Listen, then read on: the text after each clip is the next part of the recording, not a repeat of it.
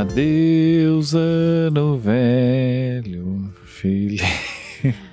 Fala galera, Mendes em Foco, estamos aqui para mais um podcast, agora especial de Ano Novo. É? Réveillon 2000 e bolinha. Está chegando, Ivan, está chegando a possibilidade de entrarmos em 2022. Exatamente. E olha só, é, se no programa anterior, no especial de Natal, nós dissemos: olha, o Natal é mais. depende da religião, alguns comemoram, outros não. Embora o Brasil um país de ma- maioria católica, é quase que uma unanimidade a comemoração do Natal. Mas agora o Réveillon, tem, acho que todo mundo comemora, né? Exceto se você for chinês e estiver esperando o Ano Novo Chinês, mas eu acho que todo mundo comemora o dia 31 com a gente aqui, né? Não necessariamente. Quem não porque comemoraria o Réveillon em Santa Consciência?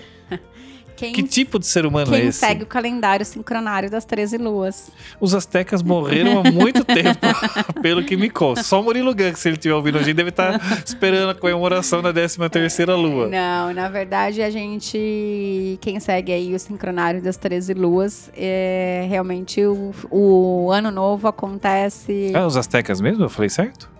Eu não sei. Os acho- toltecas, Toltecas. tolchitecas, É, toltecas. pincotecas. Toltecas. É, e, e, na verdade, assim, pra mim tem feito muito sentido o sincronário das 13 luas. Então você também não vai comemorar dia 31 de dezembro o ano novo? Vou comemorar porque eu não perco uma festa, né? Ah, ótimo. Mas.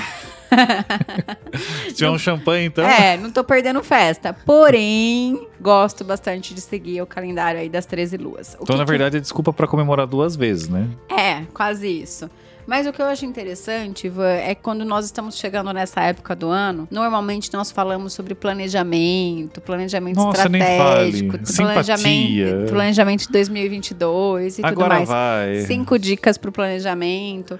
E aqui nesse, Dez princípios. neste especial, eu quero trazer para você, hoje o nosso tema aqui vai ser o medo te deixa preso. Esse é um tema que você domina, hein?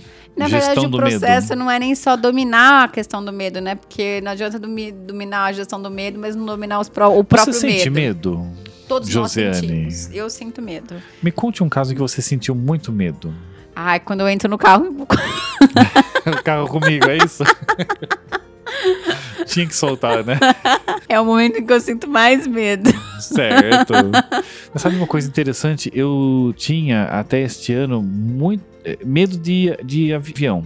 Voar. Toda vez que eu voar, eu vou, vou por obrigação profissional, pela consultoria, mas era pra mim uma desgraça. O bicho subia, a minha mão já começava a transpirar. Nossa, eu já branca. não. Eu adoro. Eu acho o lugar mais seguro do É. mundo. Mas você sabe que eu, de tanto voar, eu perdi o medo. É. Agora eu não tenho mais. O medo some pela repetição? O medo some quando você domina a sua mente. Então eu dominei minha você mente. deixou de ser refém do medo. Certo. É realmente, porque o medo ele é uma faca nas- no seu pescoço ali que te paralisa, né? O, o medo ele é paralisante. E por que, que nós vamos falar sobre o medo hoje? Porque não adianta você ter o planejamento Mega Power Blaster fodástico das galáxias se você não dominar o medo, né? Porque você vai Chegou lá fazer na frente travou. Travou. Você fez todo o planejamento para execução do trabalho e realização das suas metas e objetivos, e aí de repente o medo te dominou. O medo, né, você se tornou refém do medo. A partir do momento que você começa a lidar com o seu medo e e, e primeiro ponto, primeiro ponto, né? Você vai me perguntar como lidar com medo. Sim. Primeiro ponto é identificar do que é que você tem medo. O, o medo, ele, ele sempre paralisa? Não, o medo, ele é saudável, ele é importante, ele, ele nos garante estar vivo, né? É, o segundo nosso editor, nós seres humanos, abre aspas aqui frase dele, nós seres humanos não passamos de primatas com ansiedade. Fecha aspas. O editor.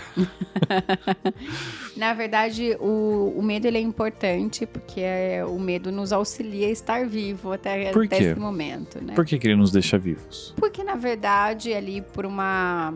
Se você tem medo, por que que você não atravessa essa avenida aqui agora, assim, descalço? No meio de 50 mil carros passando a 200 por hora? É, Então, o medo, ele é um, um instinto de preservação. instinto de preservação. Certo. Então, quem pula de um avião sem paraquedas tem um problema no seu instinto de preservação. Interessante isso. Prossiga. Então, sabemos o que é o medo. Legal, ele é bom. Mas Ele é bom. e quando ele é ruim? Quando ele começa a te paralisar. Te impedir de realizar. Que é mais ou menos aquela frase, né? Tá com medo, mas vai com medo mesmo. Que é exatamente este processo. À medida que você começa, ele começa a te paralisar e começa a te impedir de fazer e de realizar, ele está, você está refém dele. Então, na, na verdade, todos nós sentimos. E tem estratégia para lidar com medo? O primeiro ponto, como eu disse, é o reconhecimento dele. É entender, eu estou com medo. Estou ok. com medo. Do que estou com medo? Por que é que tenho medo? O medo né? ele é consciente ou ele é inconsciente? Em alguns casos, ele pode ser inconsciente. Mas se você começa a pensar, por exemplo, eu tenho medo de dirigir. Isso não é inconsciente. Você já tornou, você já adquiriu consciência que você tem esse medo. O que eu sinto quando eu entro num carro? Quais são os sentimentos que isso me desperta? O que isso me traz? Mas de qualquer forma ele é sempre instintivo, é um negócio ali que tá lutando com você. Com você. Vou, não e à vou, medida vou, não que você vou. vai tendo consciência dele e o que isso remete e acomete em você, você pode traçar é, estratégias de mudança do seu comportamento. Tá, então vamos Porque lá. vamos pensar assim, ó. Vamos pensar. Tudo começa na nossa cabeça e no nosso pensamento. Começa e termina ali, né? Começa e termina ali. Às vezes é diante de um evento concreto, ou às vezes é diante de um evento que não aconteceu, mas a sua mente criou aquele evento. A possibilidade A de. possibilidade de. Por exemplo, medo de falar em público. Você nunca falou em público, mas você tem medo de falar em público. Medo do que você tem? Da exposição, de fazerem piada, de De tirar ser ridicularizado. Aí você vai entendendo sobre o que é e você vai criando mecani ferramentas para lidar com a situação. Então, peraí. Passo 1. Um, entender que estou com medo. Tá claro pra mim aqui no meu manual, no meu kit essencial trabalho do medo. Aí o passo 2. Então aí vamos criar estratégias. Acho que a gente pode pensar até num caso bem concreto. Por exemplo, esse de falar em público, eu tenho certeza que é um medo que assombra muita gente que tá ouvindo a gente. É, às vezes não falar em público, mas assim, eu vou trazer para o mundo digital, né? Ah, Você que tá, é um empreendedor, montou seu negócio. Tem que fazer uma live. Você precisa começar a criar a sua rede ali, social, digital ali, né? Instagram, as suas coisas. Você tem que falar pra câmera Tem que e. fazer um stories, fazer uma live, aparecer nas redes sociais e, tudo tá mais. travando. E tá travando. As pessoas normalmente travam nesse, nesse processo. Isso é interessante porque o cara às vezes ele é muito fluido é, numa conversa com uma pessoa física ali na frente dele e aí botou uma câmera, ele perde totalmente aquela articulação, né? Começa, "Ah, então, gente, obrigado. Fica meio William Bonner lendo o, o, o, o, teleprompter ali no Jornal Haja Nacional, né? vista nós nos primeiros podcasts, mas tudo bem. Pula Jamais essa saberão parte. porque nós tiramos eles do ar.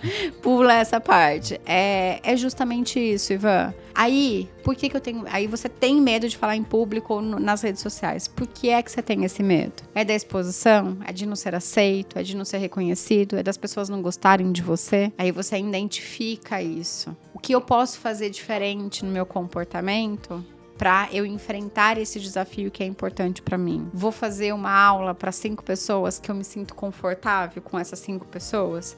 E aí eu começo a exercitar isso para essas cinco pessoas, estou num ambiente seguro, não me expus tanto e tal. Aí você vai criando estratégias. Não, eu vou abrir um, vou fazer um, um Instagram fechado, só tem eu lá no Instagram e eu vou começar a fazer para aquele, para mim mesmo, treinar. E aí então você vai encontrando estratégias para lidar com essa situação. E aí é mais ou menos assim. Comece a fazer o que é possível, de repente você vai estar fazendo o que um dia você achou que era impossível. Então, o que é importante? Que o medo não te paralise. Simplesmente comece. Que é muito importante, sim, que você tenha um planejamento dos seus próximos dias e tudo mais. Mas, além de você ter esse planejamento dos seus próximos dias, é importante que você identifique ou faça um diagnóstico do que é que você. Ah, eu quero isso, mas isso te gera medo, te dá insegurança? Você tem medo de conquistar tudo isso? Porque é, é muito, muito interessante, porque às vezes conquistar determinadas coisas mexe até no nosso fluxo de relacionamento interno em casa. né? Então, assim, eu tenho uma relação com meu marido hoje, uma relação talvez mais passiva, no qual ele é quem coloca, né, o sustento da casa, tal e tal e tal. E se eu de repente começo a ganhar dinheiro, e começo a ganhar mais dinheiro do que ele, como é que isso vai se repercutir dentro do nosso contexto familiar? Uhum. E aí, por medo dessa mudança dessa transformação, que é inconsciente neste caso, eu não começo, eu me saboto, eu né, Não me permito ser não promovida me no- permito no, no ser trabalho. promovida no trabalho e por aí vai, entendeu?